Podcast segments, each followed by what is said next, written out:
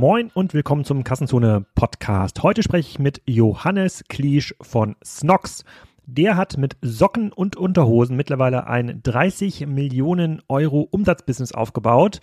Mittlerweile 55 Prozent über Direct to Consumer. Danach kommt Amazon, danach Otto About You, Salando. Darüber sprechen wir. Wie hat er das gemacht? Ähm, wie skaliert das? Wie wichtig bleibt Amazon nach vorne? Heute mal wieder einen Direct to Consumer E-Commerce Pure Play. Viel Spaß dabei. So, Johannes, wir reden heute über das Thema Unterhosen und Socken. Eines der spannendsten Themen in meinem Alltag, in unserem ähm, Alltag. Viele Leute kenne ich sozusagen als der Sockeninfluencer von äh, LinkedIn. Jetzt stell dich doch mal den Leuten anständig vor. Was machst du eigentlich genau? Was genau macht Snox? Ja, gute Intro auf jeden Fall. Danke, Alex. Ähm, ja, Sockenverkäufer seit fünf Jahren. Wir haben gestartet mit Amazon FBA. Wir sind zwei Gründer, Felix und ich. Ich bin für uns so ein bisschen die Rampensau oder das, äh, der nach außen kommuniziert. Felix kriegt man ein wenig mit, aber das ist mir immer wichtig zu sagen, wir machen das zu zweit, auch wenn man da mein Name irgendwie mehr im Vordergrund ist.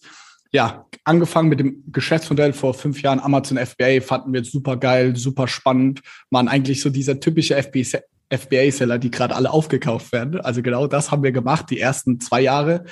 Haben das auch, muss ich sagen, glaube ich, äh, echt gut hinbekommen. Wir wurden dann 2019 auch Amazon Verkaufspartner des Jahres, was, muss man ehrlich zugeben, erst eine Jury gemacht hat, abgestimmt. Und dann gab es drei Finalisten und dann hatten wir Glück, dass wir irgendwie schon eine Community-Brand aufgebaut haben und dann unsere Community für uns geworben hat. Aber man sagt uns nach, dass wir äh, am meisten Socken und Boxershorts auf Amazon verkaufen. Äh, haben wir oft schon intern gehört von Amazon, kann man natürlich jetzt nie so ganz belegen, aber anhand so vom Bestseller-Rankings und so, glaube ich, ist das schon sehr gut nachvollziehbar.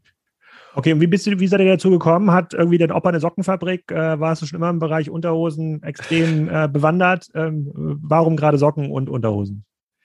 Tatsächlich, wir zwei Gründer sind eigentlich ich glaube, wie viele, die auch hier den Podcast hören, sehr businessgetrieben. Also unser großer Traum war, sich überhaupt selbstständig zu machen. Und dann haben wir FBA gesehen und dann, okay, welches Produkt machen wir? Zu der Zeit war ich noch Student und habe äh, viel Geld verdient gehabt damals mit so Sneaker Reselling, was jetzt StockX irgendwie professionell macht, habe ich damals so vor Sneaker Stores geschlafen und dann auf eBay weiterverkauft. Mhm. Und dadurch hab, hat man schon so ein Gespür so für die Community gehabt, okay, die Leute geben irgendwie ein paar hundert Euro für die Schuhe aus aber es gibt keine coole Socken D2C Brand oder da ist noch nichts. Deswegen haben wir da Lunte gerochen und sind da stark reingegangen. Wobei man sagen muss, nicht wie heute das alle machen mit irgendwelchen Analyse-Tools. Also war auch extrem viel Glück und Timing auch dabei gewesen. Also ich glaube, im Fashion-Bereich ist schon so ein Makrotrend. Irgendwie alle Leute sind eher so Sneaker als jetzt Business-Sachen. Äh, also da hatten wir sehr, sehr viel Glück. Aber ich würde jetzt sagen, äh, es gibt ja den ein oder anderen Hersteller, auch aus Deutschland, der sagt, Socken, Unterhosen können wir auch. Also mir fällt zum Beispiel Falke ein. Ja, ähm, warum sind die denn nicht erfolgreich auf Amazon oder warum hatten die diesen Markt vor euch nicht ähm, besetzt? Ich glaube, erstmal vor fünf Jahren war das ganze Amazon FBA-Thema noch sehr frisch und da war Amazon immer der große Gegner. Ich glaube, in der gesamten Wahrnehmung war das so immer, nein, wir wollen gar nicht so auf Amazon verkaufen. Und mhm. im zweiten Schritt glaube ich, dass wir ein großes Glück haben. Wir sind Digital Native Brand, sage ich. Wir sind nur online und am Anfang waren wir nur Amazon, dass unsere Produktverpackungen, Abmaße genau für FBA optimiert sind und wir somit, sage ich mal, einen geilen Preisvorteil gegenüber einem Falke haben, die vielleicht jetzt noch ihre ganzen Offline-Händler haben, wo eine gewisse Preisbindung und dann haben sie ein paar verkaufen sie nur auf Amazon, aber die Leute auf Amazon verkaufen kaufen eher Vierer- oder Sechser-Packs. Also das sind alles viele, so sage ich mal, kleine Bausteine, die wir sehr stark alles an Amazon optimiert und angepasst haben, äh, dass wir da erfolgreich waren. Und ich glaube, ohne da auch einem Falk zu nahe zu treten, vor fünf Jahren waren sie vielleicht schon online, aber dann hat vielleicht ein Praktikant oder ein irgendein Mitarbeiter hat dann Amazon für sie gemacht. Und bei uns war es so, wir waren Student mit 4000 Euro. Es muss so funktionieren. So, wir haben Tag und Nacht nichts anderes gemacht. Hm. Und ich habe den Podcast gehört, den du, äh, den du und dein Mitgründer auch bei der OMR gemacht haben. Der ist, glaube ich, von 2020 gewesen. Ähm, da hattet ihr 35 Mitarbeiter, knapp zweistelligen Umsatz, also irgendwas zwischen 10, 15 Millionen, auch schon Gewinn gemacht. Äh, da war die Wachstumsstory ja schon äh, ziemlich hot. Wenn sich das jetzt sofort geschrieben hat, wenn ich jetzt raten müsste, dann müsstet ihr euch mindestens verdoppelt haben, wenn nicht sogar verdreifacht, was jetzt Anteil der Mitarbeiter und Umsatz ähm, angeht. Kommt das ungefähr hin, also in den letzten anderthalb Jahren, dass da so viel passiert ist? Ja, wir sind da super offen auch mit unseren Zahlen. Also wir haben jetzt letztes Jahr haben wir netto haben wir so 32, 33 Millionen Euro Umsatz gemacht, mhm. äh, haben auch eine zweistellige EBIT-Marge. Also wir sind schon, würde ich sagen, für den E-Commerce auf jeden Fall gut profitabel und äh, Letztes Jahr sind wir um 260 Prozent gewachsen im, zum Vorjahr. Ähm, muss man auch ehrlich sagen, dass das letzte Jahr war unser erstes Umsatzziel. Wir wollten erstmal von 12 Millionen in 2020 auf letztes Jahr 18 Millionen wachsen. Aber wir hatten so einen Rückenwind letztes Jahr, dass wir vier, fünf Mal das Jahresziel angepasst haben. So, ich kennst du vielleicht manchmal selber, dass du es dir nicht erklären kannst, wo jetzt wirklich dieses astronomische Wachstum herkam. Also da hatten wir einfach ein super geiles Marktumfeld auch letztes Jahr. Und wie verteilt sich dann der Umsatz bei diese 32 Millionen? Wie wichtig ist da noch Amazon? Weil in dem Podcast, den du mit ähm, Philipp Bessermeier ausgenommen hast, ähm, habe ich auch rausgehört, dass euer Direct-to-Consumer-Geschäft zunehmend wichtiger wird und andere Marktplätze auch wichtiger werden. Ist Amazon immer noch die, die, die, die, die große Nummer bei den 32 Millionen?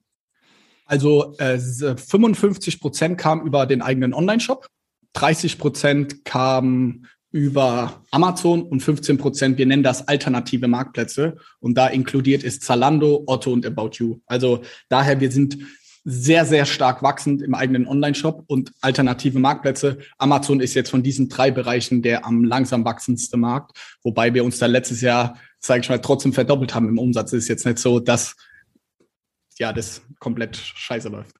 Okay, also mal extrem vielen Dank, dass du so transparent bist mit den Zahlen. Bei den meisten muss man das ja immer so triangulieren. Das hilft total. Ja, voll. Ähm, aber dann gehen wir nochmal auf das Kernprodukt. Wenn ich Socken richtig verstehe, das ist ja für die meisten schon ein Low-Involvement-Verbrauchsprodukt. Ja, jetzt Unterhosen, weiß ich nicht, wenn man irgendwie die Marke noch über der, über dem Hosenwrist trägt und das irgendwie zu kurzes T-Shirt dann zeigt, dass man die Kevin Klein Unterhose hat, da vielleicht nicht. Aber bei den meisten ist es ja tatsächlich ein Gebrauchsprodukt. Gebrauchsprodukte mit relativ niedrigen Preisen. Äh, wie, wie lohnt sich das? Also wie funktioniert da eure, euer Sourcing? Wie könnt ihr dann ähm, dieses, ihr müsst ja dann ein Premium verlangen zu den Einstiegspreisen bei Amazon oder auch bei Salando, da kann man ja Socken irgendwie für ein Apfel und ein Ei kaufen.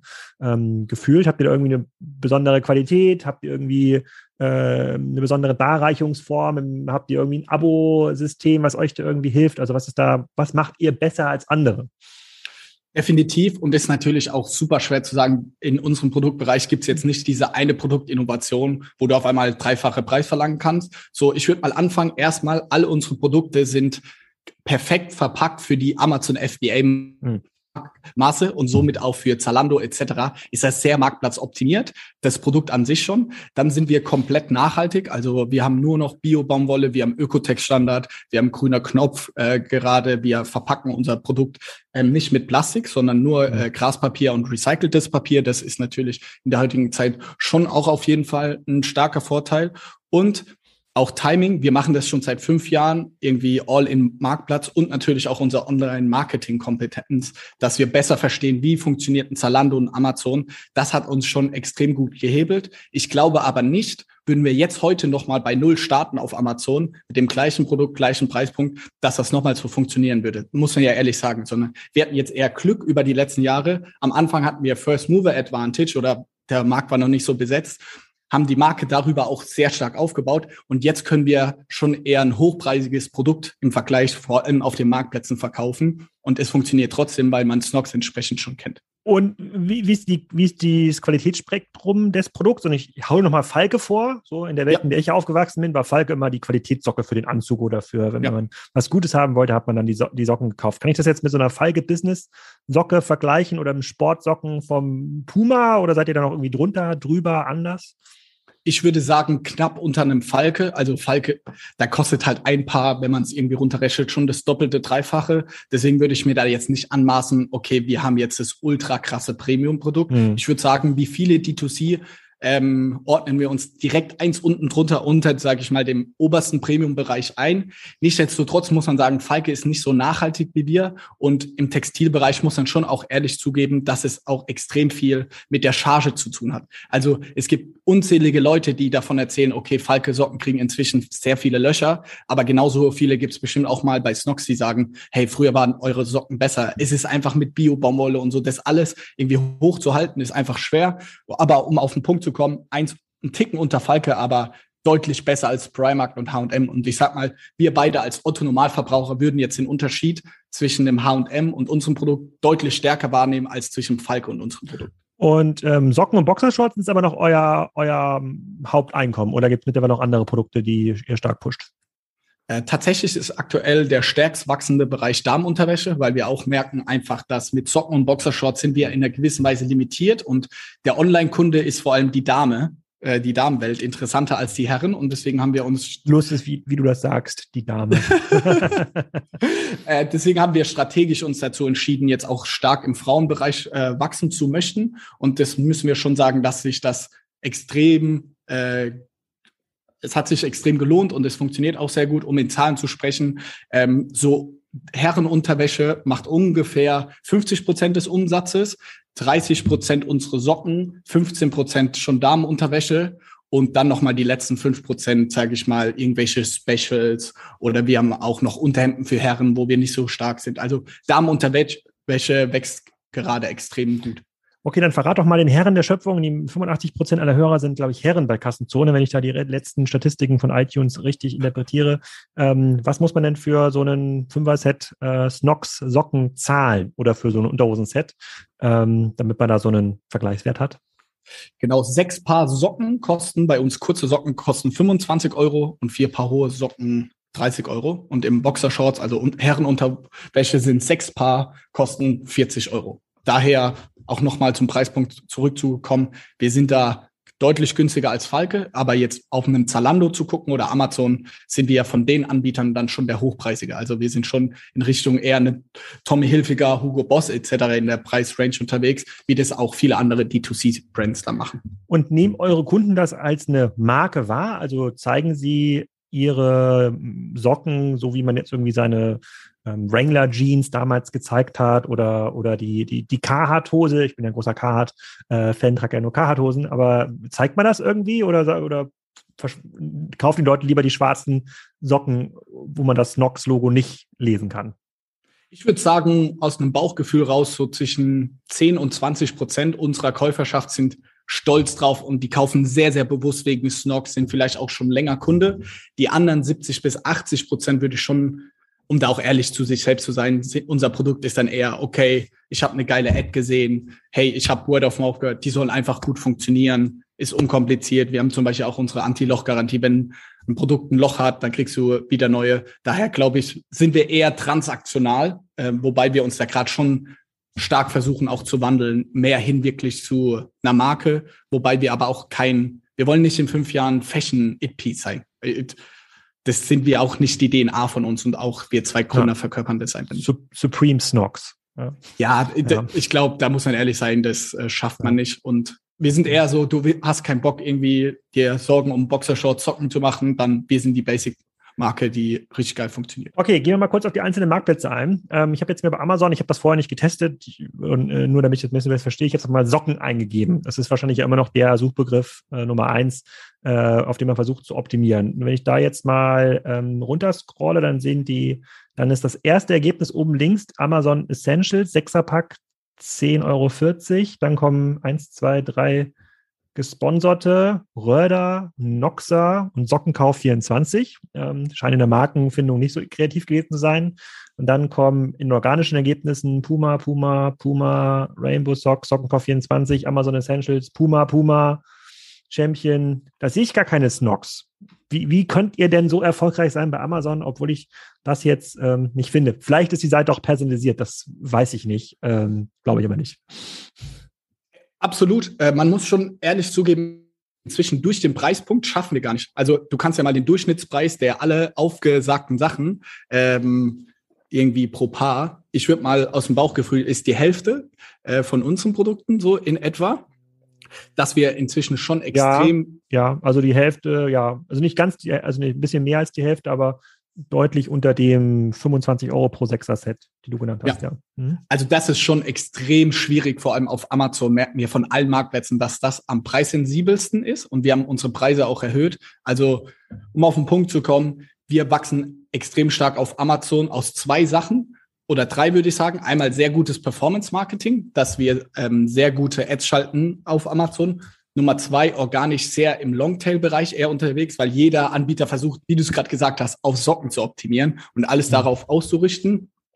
Und Part Nummer drei ist durch die Marke. Also wir merken extrem stark, wenn wir Facebook-Ads schalten oder größere Influencer haben, dann gehen auch an dem Tag auf den Marktplätzen auf jeden Fall unsere Sales nach oben. Und deswegen können wir auf Amazon noch stark wachsen. Wobei wir bei den großen organischen Keywords, hast du absolut recht, sind wir jetzt nicht mehr top of the notch, wo wir vielleicht noch vor zwei, drei Jahren waren.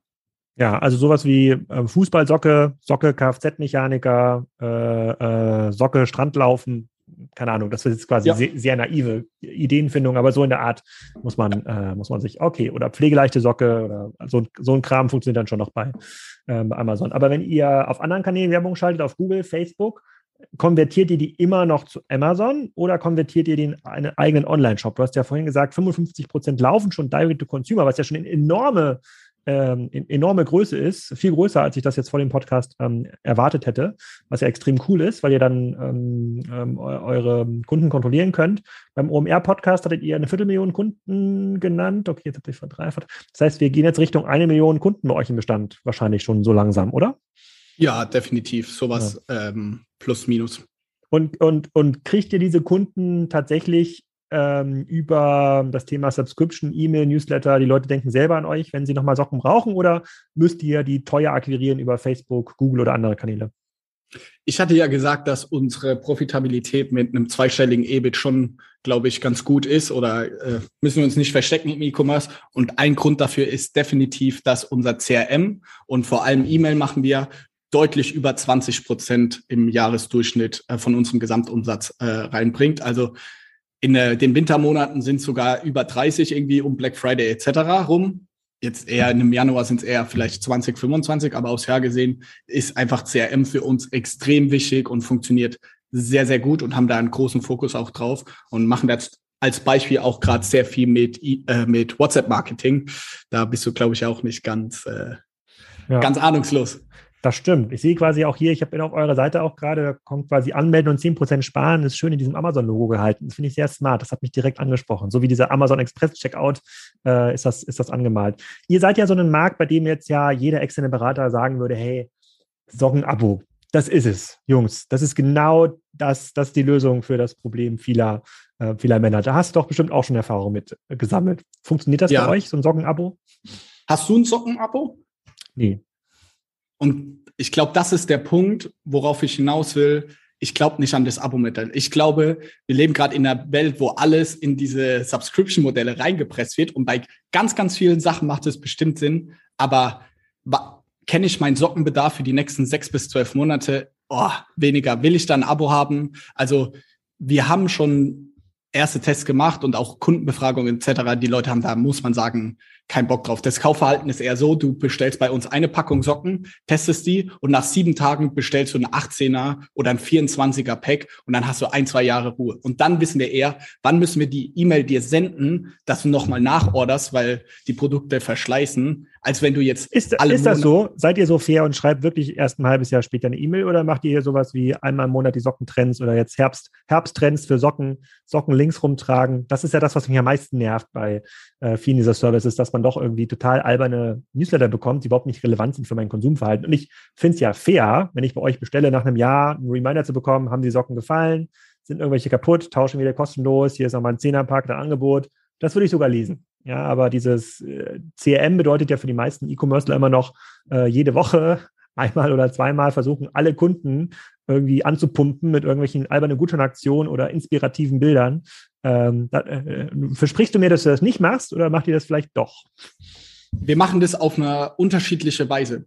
Wir haben jeden Samstag bespielen wir unsere Kunden mit einem neuen Produktlaunch. Also wir machen keine Rabatte ähm, oder irgendwas oder Inspirationsbilder, sondern eine neue Farbe kommt der Produkte. Das ist jeden Samstag. Wir machen das aber so, wenn du jetzt die letzten zwei Samstage die Mail nicht geöffnet hast oder auch nicht geklickt, wir haben verschiedene Thresholds-Regeln, dann kriegst du auch keine weiteren Mails mehr. Also um mhm. das zu entgehen, was du gesagt hast, jeden Samstag, die letzten zehn Wochen, habe ich mir das immer angeschaut, aber noch nie was gekauft, dann kriegst du nichts mehr. Also deswegen filtern wir da sehr, sehr stark unser CRM-System und dann gibt es zusätzlich sogenannte Flows, die dann schon getriggert werden. Nach einem Jahr kriegst du explizit nochmal, sage ich mal, eine Mail mit deinem Produkt, weil wir auch merken in unseren Daten, Leute, die schwarze Boxershorts gekauft haben, die kaufen in einem Jahr auch mit einer viel höheren Wahrscheinlichkeit nochmal die schwarzen und wollen gar nicht die gepunkteten, die gestreiften, sondern die wollen einfach immer das Gleiche haben.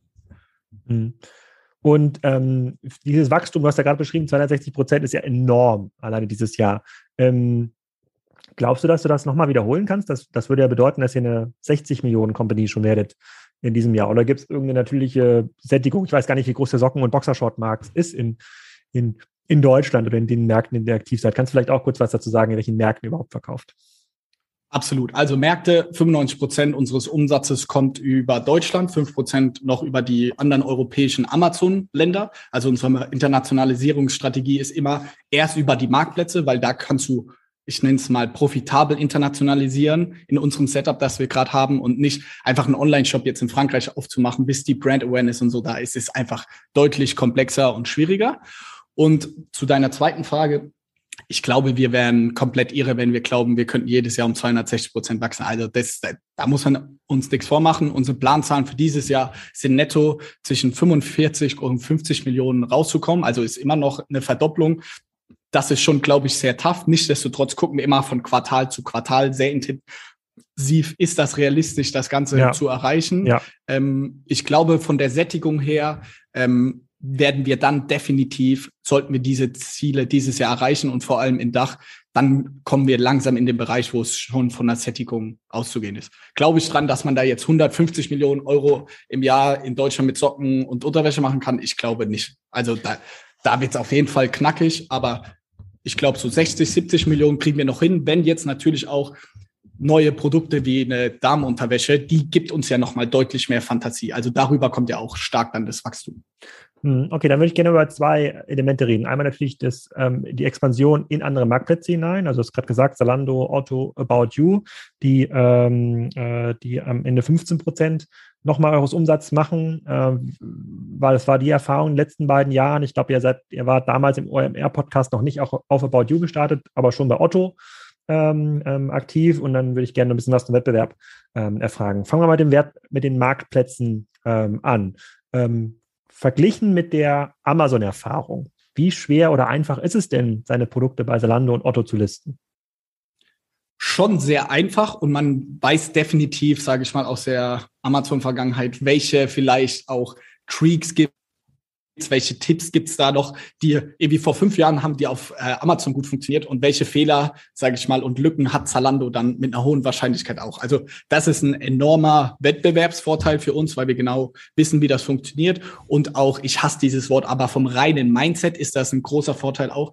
Bei Zalando beispielsweise haben wir gerade äh, ROAS-Werte von deutlich über zehn und dann wissen wir natürlich aus der Vergangenheit, okay, das wird bald auch vorbei sein, weil der Wettbewerb kommt. Lass uns so viel Adspend da reinpulvern, wie es nur irgendwie geht. Würde man jetzt als klassischer Händler gerade bei Talando Online gehen, dann ist ja das die erste Erfahrung und denkst so, ja, das ist halt normal, äh, dann lasse ich es mal so laufen. Also ich glaube, da haben wir schon einen extremen Vorteil gegenüber andere.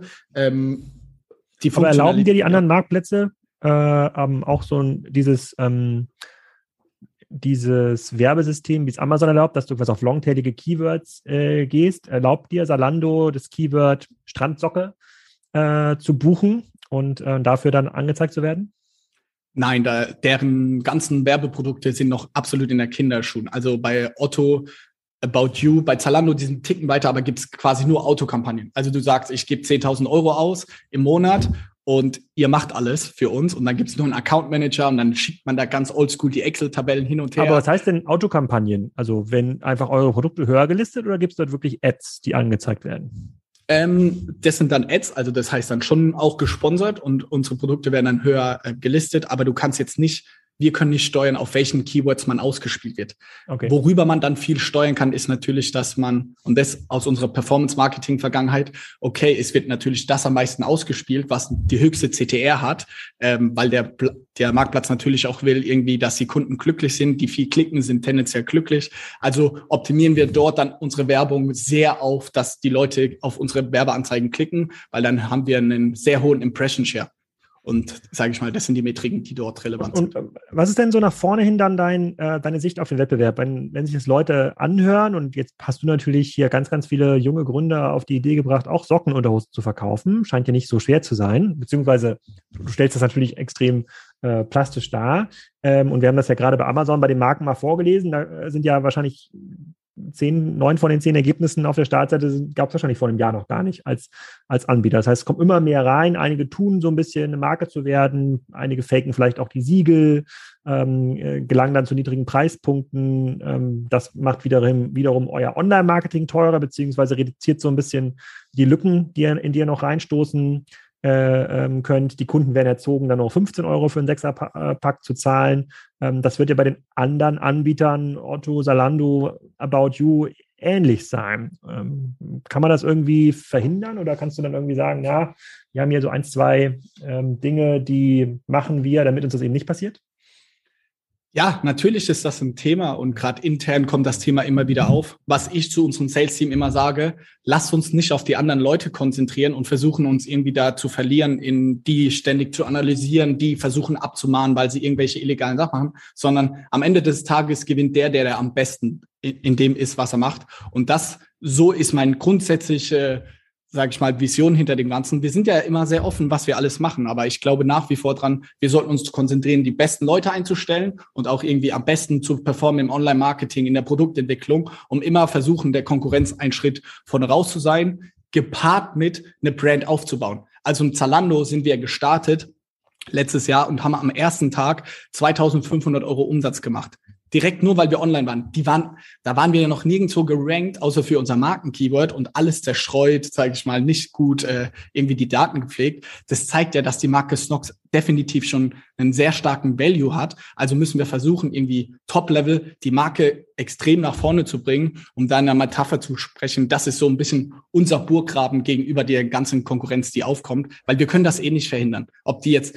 in drei Monaten kommen oder in sechs Monaten, können wir nicht verhindern. Und es zeigt ja auch, wir wachsen. Wir haben uns letztes Jahr auf Amazon immer noch verdoppelt, obwohl so viele Anbieter da, da äh, dorthin kommen. Also habe ich, ich schlafe jetzt nachts nicht unruhig, weil so viele Wettbewerb in den Markt kommt. Du hattest in dem OMR-Podcast auch erzählt, dass ihr noch nicht so eine gute Erfahrung gemacht habt mit Influencern. Und ich frage deshalb wegen Influencern, weil das ja so ein Brand Awareness Thema triggert. Ne? Wenn Leute das oft genug in die Kamera halten und man diese Marke irgendwie sieht, dann bildet sich ja auch so, einen, äh, so eine Markenbekanntheit. Hat sich das geändert? Also tragen jetzt Influencer offen Stocks, Unterhosen oder Socken ins Bild ähm, und nutzt ihr das? Ja, definitiv. Also mit Influencer-Marketing äh, Gut, dass du es ansprichst, weil in der Vergangenheit habe ich unser Influencer-Marketing irgendwie verantwortet als Head of Sales und es hat einfach nicht funktioniert. Ich glaube, ich kann viele Sachen im Performance-Marketing, aber Influencer-Marketing habe ich richtig verkackt und da war ich echt schlecht drin. Also was haben wir gemacht? Wir hatten die glückliche Fügung, dass äh, die liebe Ricarde in unser Team kam. Sie war der Teamlead, also der das, die Person, die das Influencer-Marketing bei Purelay, vielleicht hast du auch schon mal gehört, auch eine sehr große D2C-Marke zu uns gewechselt ist und sie hat gesagt, Johannes, gib mir Geld, 50.000 Euro, ich werde zeigen, dass Influencer-Marketing auch für Snox funktioniert. Ich so, okay, let's Gehalt, see. Gehalt oder Budget? Budget. Okay. Äh, und äh, was haben wir verändert? Wir sind nicht mehr auf Männer gegangen, sondern nur noch auf Frauen. Wir haben keine, wir haben uns nur noch darauf konzentriert, Instagram Story Kooperation zu machen, weil da Preis-Leistung am besten ist. Und wir haben versucht, Damen und Frauen zu nehmen, die extrem nahbar sind, also die, sage ich mal, die Leute täglich mitnehmen in ihren Alltag und Schwäche zeigen, verletzlich sind. Und seitdem, wir haben letztes Jahr im Februar damit gestartet und wie genannt haben wir 1,5 Millionen Euro Umsatz damit gemacht. Und auch dieses Jahr ist es einer der schnellst wachsenden neuen Performance-Marketing-Kanäle, weil wir jetzt so den Tweak rausgefunden haben, wie das für Snox funktionieren kann. Also, also eher eine Diana zur Löwen statt Pamela Reif. Ja, Okay. Keine, sage ich mal, so extrem High Fashion, eher distanzierte. Habt ihr das mal probiert? Wen meinst du? Diana ja, zu Löwen? Ja, nee, aber so, so diese High Fashion Influencer da hier. Ähm, äh, Leonie von Okotür oder Pamela Reif oder Leute, die halt irgendwie zwei, drei, vier Millionen Fans haben und immer irgendwie fancy mit Champagnerglas in der Sonne äh, ähm, Bauchwegübungen am Strand zeigen bei Instagram. Das mag ich jetzt möglicherweise vereinfacht haben. Ich hoffe, jetzt gibt es keine ja. Hate-Kommentare hier, aber du weißt, was ich meine. Definitiv. Also, äh, die großen Influencer, muss man sagen, die können sich ja auch aussuchen, mit wem sie zusammenarbeiten. Eine Pamela Reif würden wir sofort gerne machen, sind wir seit drei, vier Jahren dran. Funktioniert leider nicht, weil sie uns absagt. Das will ich vorneweg mal sagen, dass das nicht so jetzt rüberkommt, die suchen uns ja auch. Nee, man muss sagen, bei den Großen suchen die Influencer eher die Marken aus. Ähm, nichtsdestotrotz auch im kleineren Bereich, wo man aber merkt, der Content ist genau wie du sagst. Champagner, High Fashion etc. Ähm, haben wir ein, zwei Tests gemacht, hat überhaupt nicht funktioniert. Aber mhm. auch die, diese Influencer finden halt Snox nicht cool. Also die finden es dann viel cooler, vielleicht Calvin Klein zu tragen oder keine Ahnung, Falke oder sowas. Calvin also da ist Klein einfach. ist doch auch so eine Preiseinstiegsmarke mittlerweile geworden, oder? Naja, gut, ein anderes Thema, da wollen wir uns quasi gar nicht so rein, äh, so rein vertiefen. Ähm, die, äh, dieser Split des Umsatzes, ähm, 55 Prozent heute D2C, glaubst du, dass der D2C-Anteil noch deutlich weiter steigt in Zukunft? Also, dass ihr weiter mehr Kontrolle über euren Kunden bekommt? bin ich sehr zwiegespalten. Jetzt in fünf Jahren glaube ich, dass irgendwie 80, 90 Prozent D2C ist. Glaube ich nicht, weil der, die Marktplätze wachsen ja an sich überproportional schneller mhm. als der Gesamtmarkt. Deswegen glaube ich schon, da wird mich auch deine Meinung interessieren, ich glaube schon, dass der ganze deutsche E-Commerce-Markt sehr stark in Richtung ähm, Marktplatzgeschäft geht. Vor allem bei uns im Fashion-Bereich, weil man da mit Zalando und About You natürlich auch zwei, zusätzlich zu Amazon zwei extrem starke Player hat. Deswegen, wir sind auch in fünf Jahren noch extrem angewiesen auf die Marktplätze, was wir aber auch wollen. Wir versuchen nicht zwanghaft unsere Kunden von den Marktplätzen in den Shop zu bekommen, weil ich daran glaube und das ist unsere Philosophie. Der Kunde soll dort einkaufen, wo er sich zu Hause fühlt, wo sein natürliches, sage ich mal, Umfeld ist und sein natürliches Kaufhalten. Weil es bringt mir unterm Strich für den EBIT nichts, wenn ich ihn mit einem 20% Discount-Code in den Online-Shop bringe.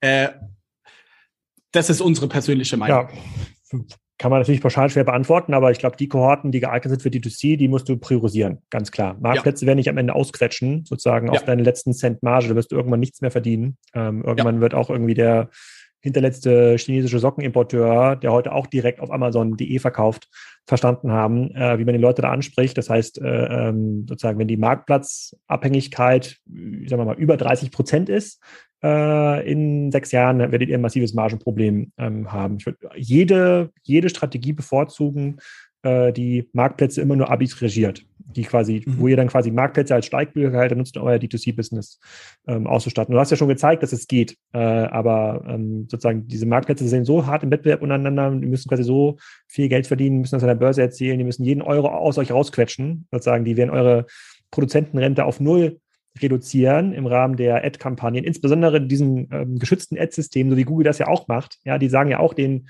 großen Werbekunden, hey, äh, wir machen das automatisch für euch in eurem Interesse, aber eigentlich optimieren sie ihre Rendite. So, genauso machen hey. das ja Salando und About You und Otto, wenn du dort geschlossene Kampagnen hast, die optimieren ihre eigene Rendite. So, und das wird eher schlimmer äh, in Zukunft. Das heißt, angewiesen sein auf Marktplätze ist immer scheiße. Äh, bin ich 100% überzeugt. Jetzt kann nicht jeder D2C Marke werden. Jetzt sozusagen können wir nicht den Kunden zwingen, irgendwie Schrauben, Kleinteile, irgendwie äh, äh, Büropapier äh, sozusagen bei dem Papierhersteller direkt einen Online-Job zu kaufen. Aber ich glaube, deine Aufgabe ist schon oder müsste schon sein, sich zu überlegen, welche Dinge überzeugen mich als Kunde eher bei dir im Shop einzukaufen oder in der App oder keine Ahnung via Voice-Integration, ähm, anstatt bei Amazon einzukaufen. Das, ähm, das auf das, das ist für mich glasklar sozusagen Marktplätze äh, sozusagen sind so stark im Zugzwang, dass sie deine Rendite auf null drücken, äh, drücken müssen. Aber du hast ja gezeigt, das lässt sich ja noch stark wachsen. Also für äh, was mich zum zweiten Thema bringt, ähm, würde es nicht total sinnvoll sein, das, was ihr in Deutschland gezeigt habt, jetzt ruckzuck in allen anderen großen ähm, Amazon-Ländern zu machen, in Europa, Frankreich, UK, Italien, Expansionen äh, sozusagen auf Allegro, Polen, Bol.com, äh, Holland? Ähm, weil ihr wisst ja jetzt so offensichtlich, wie man eine Sockenmarke baut. Geht das irgendwie? Kann man das replizieren in andere Länder? Definitiv. Wir haben letztes Jahr, äh, also von 2020 auf 21, haben wir unseren Umsatz auf den europäischen Amazon-Ländern haben wir von 300.000 Euro auf über 1,5 Millionen gesteigert. Also Gesamtunternehmen sind mhm. wir irgendwie 270 Prozent gewachsen, aber dort haben wir 500 Prozent irgendwie nahezu geschafft. Ähm, ist natürlich ein viel kleinerer Scale, aber äh, wir haben das gleichzeitig auch profitabel gemacht. Das zeigt ja schon Proof of Concept. Wir können das und das ist auch der nächste richtige Schritt. Und definitiv, wenn wir in drei, vier Jahren nochmal sprechen würden, erhoffe ich mir auf jeden Fall, also das ist jetzt unsere große nächste Aufgabe, in diesem Jahr und im nächsten Jahr Internationalisierung über die Marktplätze und ab nächstes Jahr dann auch wirklich exzessiv über die Direct-to-Consumer, D2C, äh, wirklich da auch im Online-Shop richtig Gas zu geben. Also mhm. da müssen wir hin, wenn wir Stocks auf über 100 Millionen bringen wollen, geht, geht es jetzt nicht nur in der Dachregion. Daher definitiv ja. sind wir dran, ist eine große Aufgabe.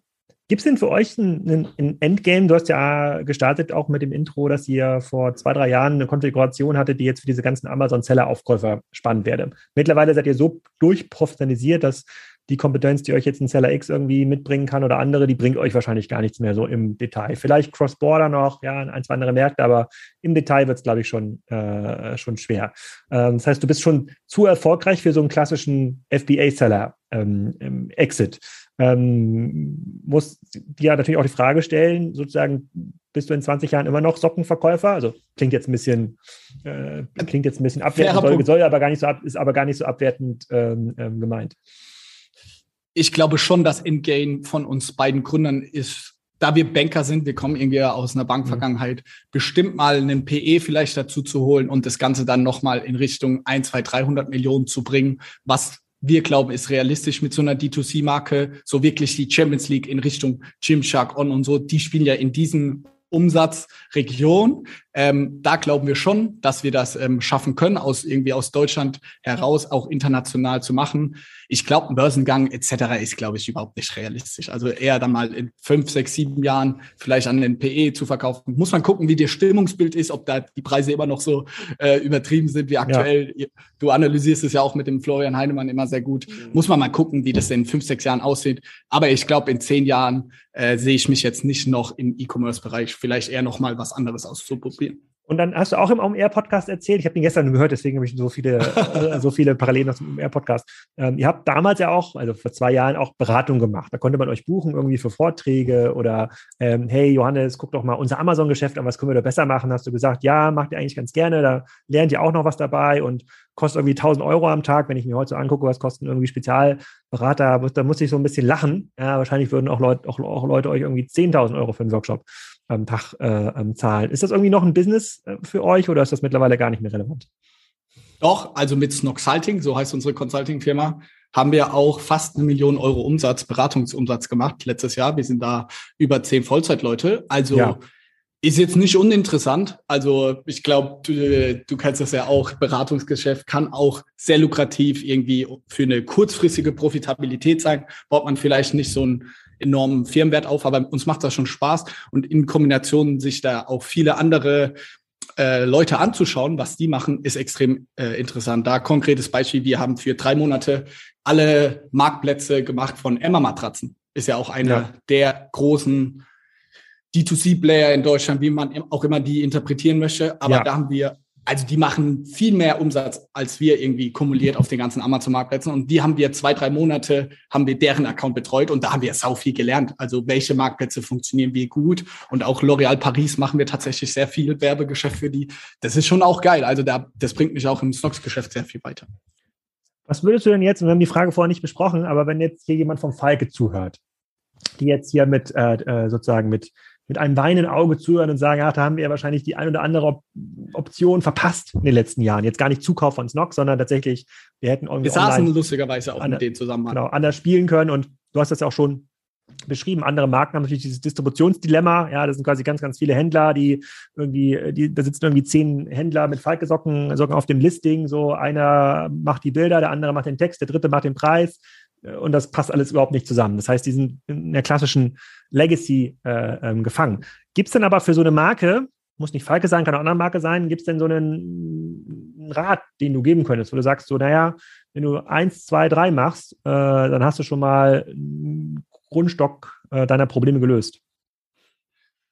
Ja, sehr schwierig zu sagen. Wenn, was ich beobachte in unserer Beratungsfirma, weil wir da auch wirklich mit Henkel, Bayersdorf, also mit ganz vielen solcher Beispiele zusammenarbeiten, was man durchweg immer sieht, dass die Teams erfolgreich sind, wo die, ich nenne es mal, erfahrenen, etwas älter werdenden Leute den jungen Leuten auch wirklich eine Chance gibt. Also ein junges Team aufbauen. Es geht jetzt nicht nur ums Alter, sondern, sage ich mal, mit frischem Wind und die auch mal machen lassen und denen die Freiheit geben. Das würde ich schon sagen. Wir haben da zum Beispiel, Rewe macht das extrem gut und wirklich L'Oréal Paris hat ein junges, sehr, sehr ambitioniertes Team und die haben zwar ihre Zielvorgaben, aber sonst können die alles Mögliche ausprobieren und müssen nicht für jede Änderung irgendwie fünfmal nach oben gehen und sich das absegnen lassen. Also diese Freiheit haben, das Vertrauen in junge, wilde Leute, nenne ich es mal, ohne mich da jetzt festzunageln, das ist schon extrem äh, gut und wichtig. Und was wir sehen im ersten Schritt, wenn man jetzt als Händler oder als jemand, der von offline kommt, würde ich mir schon als erstes mal Marktplätze anschauen, weil die viel schneller und viel kürzer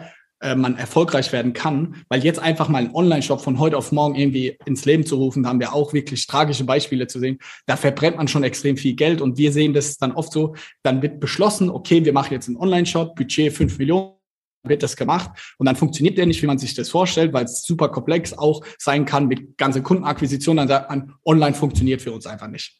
Ja gut, aber wie schwer ist das auch? Und du kannst nicht nur, weil du das einmal ins Leben gerufen hast, dann funktioniert es. Also das wäre so vielleicht Marktplatz first, aber ich finde es sehr gut, was du gesagt hast, nicht zu stark abhängig machen, aber vielleicht um die ersten Schritte, ersten Erfolgserlebnisse, um psychologisch nicht direkt so eine Niederlage zu haben, finden wir schon interessant. Und man muss ja auch sagen, da kommt ja auch unsere Beratung her. Also wir haben ganz viele eidelt eingesessene Unternehmen helfen wir dann auf den Marktplätzen erfolgreich zu sein. Geile Geschichte. So ein großer Wunsch der Kassenzuhörer war äh, im, im, Jahresabschluss 2021, dass die Podcasts kürzer werden. Wir haben die 40-Minuten-Grenze jetzt erreicht. Wir hätten jetzt ja noch die zehn wichtigsten Growth Hacks für Amazon verraten. Ist ja noch auf unserer Liste gewesen. Das müssen wir leider auf Teil 2 äh, schieben. Das machen wir dann bei ähm, äh, live in so einer Twitter-Audio-Session oder so, können wir die Leute nochmal einladen und dann, äh, ähm, äh, wie man innerhalb von einer Woche Millionär bei Amazon wird. Das können wir jetzt leider nicht machen. Äh, ich fand aber die Inhalte extrem cool. Ich finde es super cool, dass ihr offen über die Zahlen äh, kommuniziert, weil das auch mal zeigt, was möglich ist äh, in diesem Markt und wünsche euch weitere 100 Prozent für 2022. Vielen Dank, Johannes. Danke dir, hat Spaß gemacht. Das war's. Bitte vergesst nicht, den Podcast zu abonnieren. Wenn ihr schon Abonnent seid, dann vergesst den Podcast bitte nicht zu bewerten auf iTunes oder Spotify. Nächste Woche geht's weiter mit Flo Heinemann.